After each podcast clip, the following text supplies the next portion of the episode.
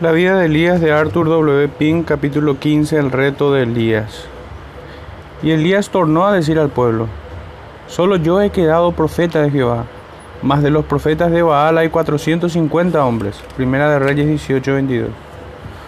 Los justos son valientes como leones, las dificultades nunca les acobardan. El número de los que están dispuestos para la batalla contra ellos nunca les causa desmayo. Si Dios está por ellos, Romanos 8:31, no les importa quién esté contra ellos, porque la batalla no es suya.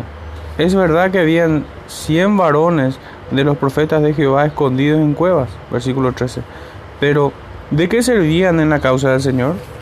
Parece ser que temían mostrarse en público, por cuanto no hay indicación de que estuvieran presentes en el Carmelo. De los 450 y un profeta reunido en el monte en aquel día, solo Elías estaba al lado de Jehová. Lector, la verdad no puede juzgarse por el número de los que confesan y apoyan. El diablo siempre ha tenido la inmensa mayoría en su bando. Y es distinto en nuestros días.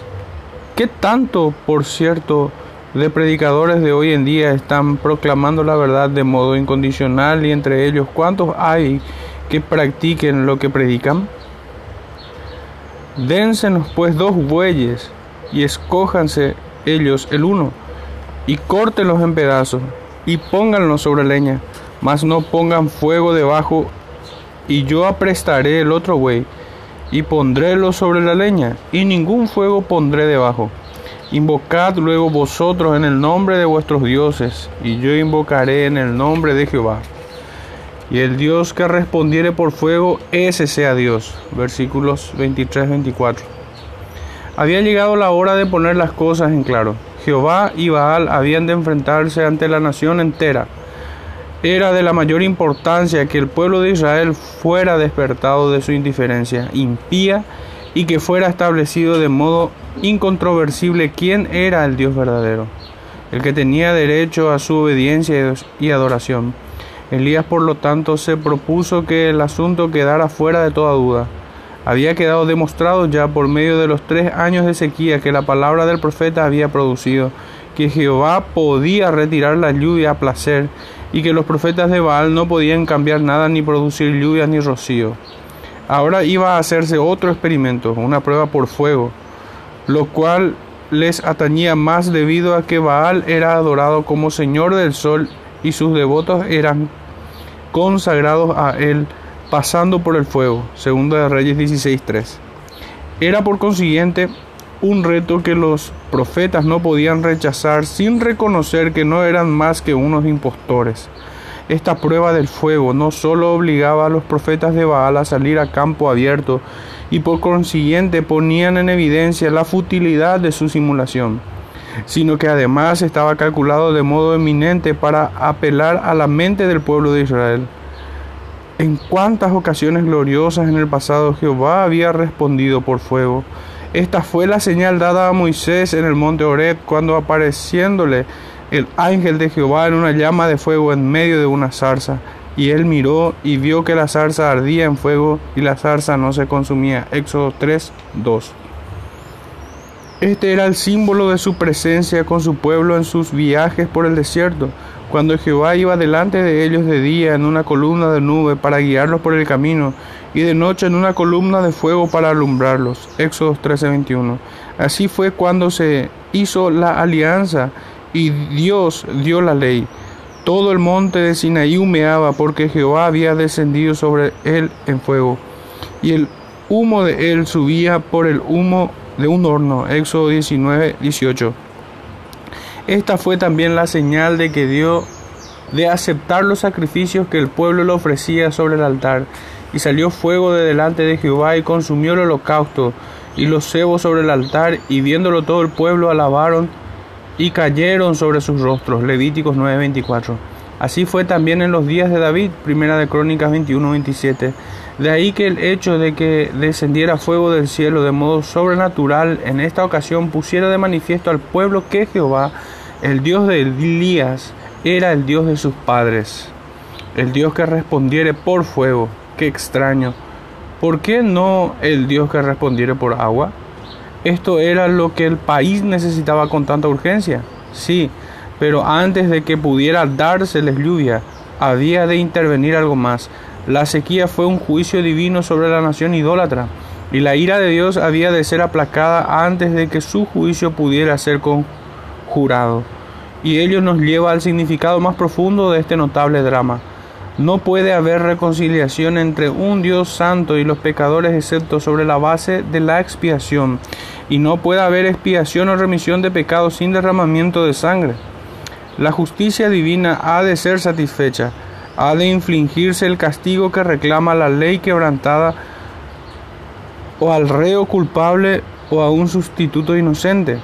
Y esta grande y básica verdad es lo que se presentó de modo inequívoco ante los ojos de la hueste reunida en el monte Carmelo. Se tomó un buey, fue cortado en pedazos y puesto sobre leña, y el Dios que hiciere descender fuego que consumiera el sacrificio atestiguaría ser el solo Dios de Israel. El fuego de la ira de Dios ha de descender bien sobre los culpables, bien sobre el sustituto sacrificado. Como hemos señalado anteriormente, que descendiera fuego del cielo sobre la víctima vicaria, primera de Crónicas 21-27, no solo era la manifestación de la ira santa de Dios al consumir aquello sobre lo cual se ponía el pecado, sino que era también el testimonio público de que aceptaba el sacrificio al subir a él en el humo como un olor suave.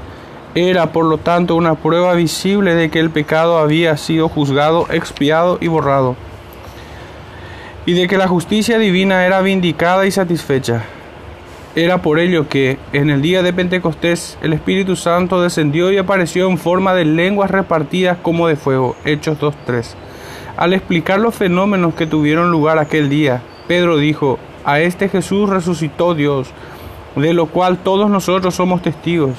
Así que levantando por la diestra de Dios y recibiendo del Padre la promesa del Espíritu Santo, ha derramado esto que vosotros veis y oís. Sepa pues ciertísimamente toda la casa de Israel que a este Jesús que vosotros crucificasteis, Dios ha hecho Señor y Cristo. Hechos 2, 32, 33 y 36. El don del Espíritu en forma de lenguas como de fuego puso de manifiesto que Dios aceptaba el sacrificio expiatorio de Cristo, testificaba de su resurrección de los muertos y afirmaba su exaltación al trono del Padre. El Dios que respondiere por fuego. El fuego, por consiguiente, es la evidencia de la presencia divina. Éxodo 3.2 es el símbolo de la ira que odia el pecado. Marcos 9, 43 al 49. Es la señal de que acepta el sacrificio de un sustituto señalado. Levítico 9, 24. Es el emblema del Espíritu Santo. Hechos 2, 3. Que ilumina, inflama y limpia al creyente. Y es por fuego que juzgará al incrédulo. Porque cuando vuelva el Redentor despreciado y rechazado, lo hará en llama de fuego para dar el pago a los que no conocieron a Dios ni obedecen al Evangelio de nuestro Señor Jesucristo, los cuales serán castigados de eterna perdición por la presencia del Señor. Segunda de Tesalonicenses 1, 8 al 9. Y está escrito también, enviará al Hijo del Hombre sus ángeles, y cogerán de su reino todos los escándalos y los que hacen iniquidad, y los echarán en el horno de fuego. Allí será el lloro y el crujir de dientes. Mateo 13, 41 al 42 ello es indeciblemente solemne. Lástima que no se oiga hablar de los púlpitos infieles del hecho de que nuestro Dios es fuego consumidor. Hebreos 12:29. ¿Qué despertar más terrible habrá aún? Por cuanto en aquel día se verá que el que no fue hallado escrito en el libro de la vida fue lanzado al lago de fuego. Apocalipsis 20:15. Dénsenos pues dos bueyes, y escójanse ellos uno y córtenlo en pedazos y pónganlo sobre la leña. Mas no pongan fuego debajo, y yo aprestaré al otro buey, y pondrélo sobre leña, y ningún fuego pondré debajo. Invocad luego vosotros en el nombre de vuestros dioses, y yo invocaré en el nombre de Jehová, y el Dios que respondiere por fuego, ese sea Dios. Podemos ver aquí que la prueba que Elías propuso era terrible había de centrarse en un sacrificio muerto, había de demostrar la eficiencia de la oración, había de poner de manifiesto al Dios verdadero por medio de fuego descendido del cielo, lo cual en su significado esencial señalaba al don del Espíritu como fruto de la ascensión de Cristo. Y es en estos mismos tres puntos, querido lector, que la religión, nuestra religión, ha de ser probada hoy. El ministro a cuyos pies te sientas, enfoca tu mente, dirige tu corazón y exige tu fe en la muerte expiatoria del Señor Jesucristo. Si deja de hacerlo, sabes que no te enseña el Evangelio de Dios. ¿Es el Dios que tú adoras un Dios que contesta la oración?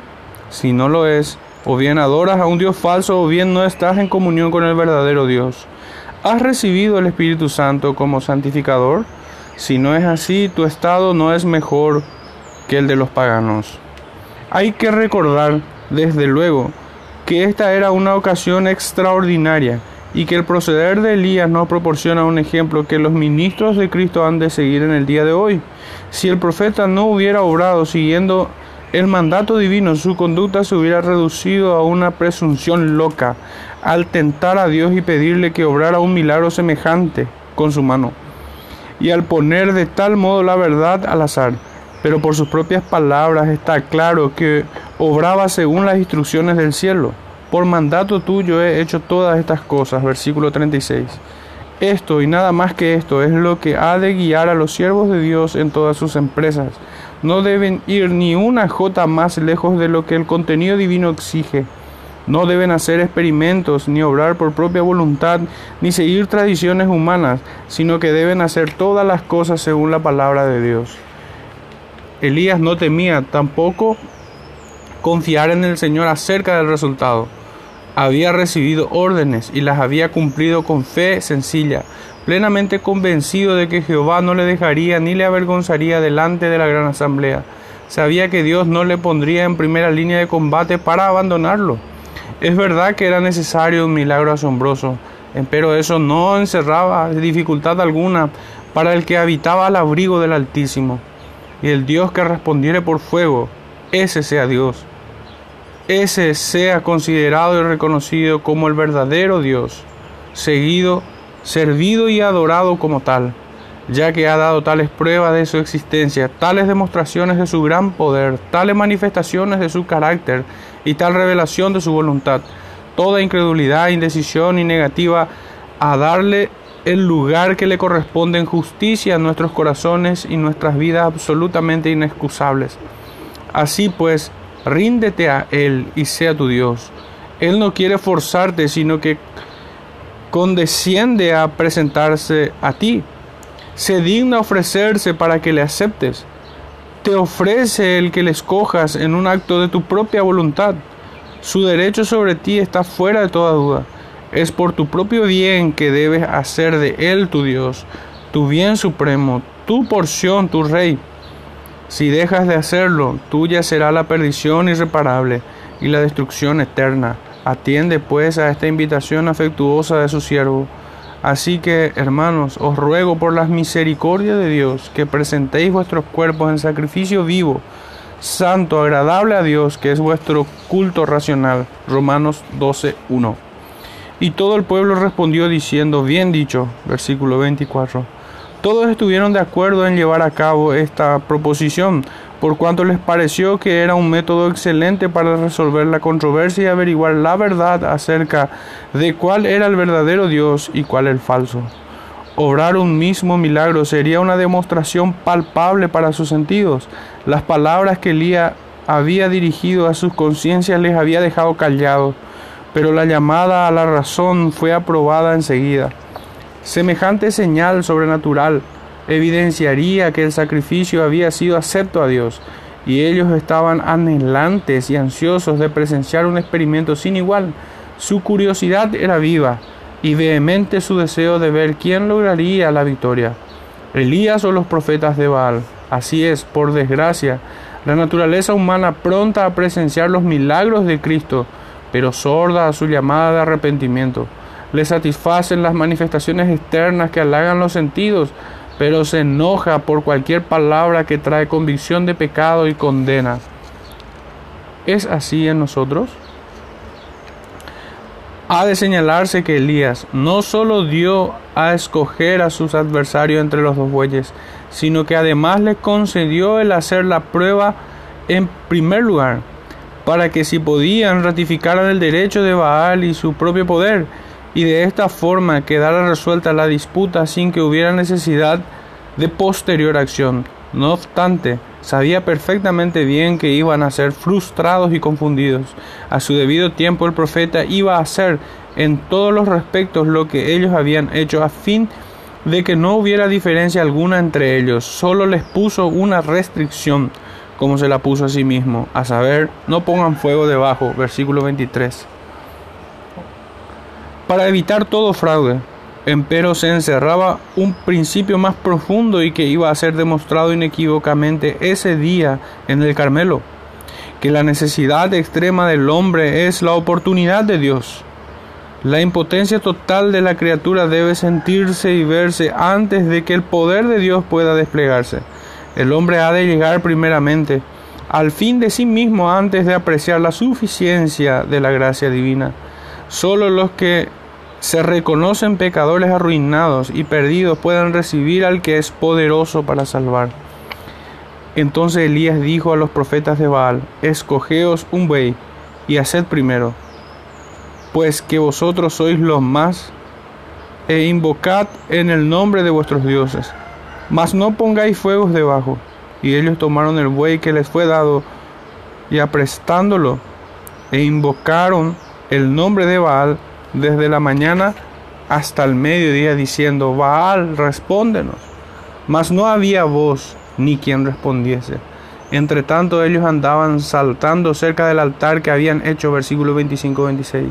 Por primera vez en su historia esos falsos sacerdotes eran incapaces de insertar la chispa de fuego secreta entre los haces que hacían que yacían sobre el altar Estaban obligados, por lo tanto, a depender de una llamada directa de su deidad, y así lo hicieron con todas las fuerzas. Rodearon el altar una y otra vez con sus danzas alocadas y místicas, rompiendo fila de vez en cuando para saltar sobre el altar, repitiendo sin cesar su canto monótono. Baal, respóndenos. Envía fuego sobre el sacrificio. Se extenuaron realizando los diversos ejercicios de su culto idólatra sin detenerse durante tres horas. Pero, a pesar de todo su celo y su insistencia a Baal, no había voz, ni quien respondiese ni escuchase. ¿Qué prueba de que los ídolos no son sino obra de manos de hombres? Tienen bocas, mas no hablarán. Tienen ojos, mas no ven. Manos tienen, mas no palpan. Tienen pies, mas no andan. Como ellos son los que la hacen, cualquiera que en ellos confían. Salmo 115, 4 al 8. Sin duda, Satanás podía haber enviado fuego, Job 1, 9 al 12, y lo hubiera hecho si se lo hubiera permitido, pero no puede hacer nada más que lo que se le permite hacer. Cita de Thomas Scott. Es cierto que se nos dice que la segunda bestia de Apocalipsis 13 hace grandes señales, de tal manera que aún hace descender fuego del cielo a la tierra delante de los hombres, versículo 13. Empero en esta ocasión el Señor no permitió que el diablo usara su poder, porque tenía lugar un juicio abierto entre él y Baal. Y no había voz, ni siquiera quien respondiese ni escuchase. El altar permanecía frío y sin humo, el buey intacto la impotencia de Baal y la insensatez de sus adoradores era puesta en evidencia clara. La vanidad y el despropósito de la idolatría quedaron completamente expuestos. No hay religión falsa, lector querido, capaz de hacer descender fuego sobre un sacrificio vicario. Ninguna religión falsa puede borrar el pecado, impartir el Espíritu Santo y contestar de modo sobrenatural a las oraciones. Al ser probadas en estos tres puntos vitales, todas y cada una de ellas fracasan, como sucedió al culto de Baal en ese día memorable en el Carmelo.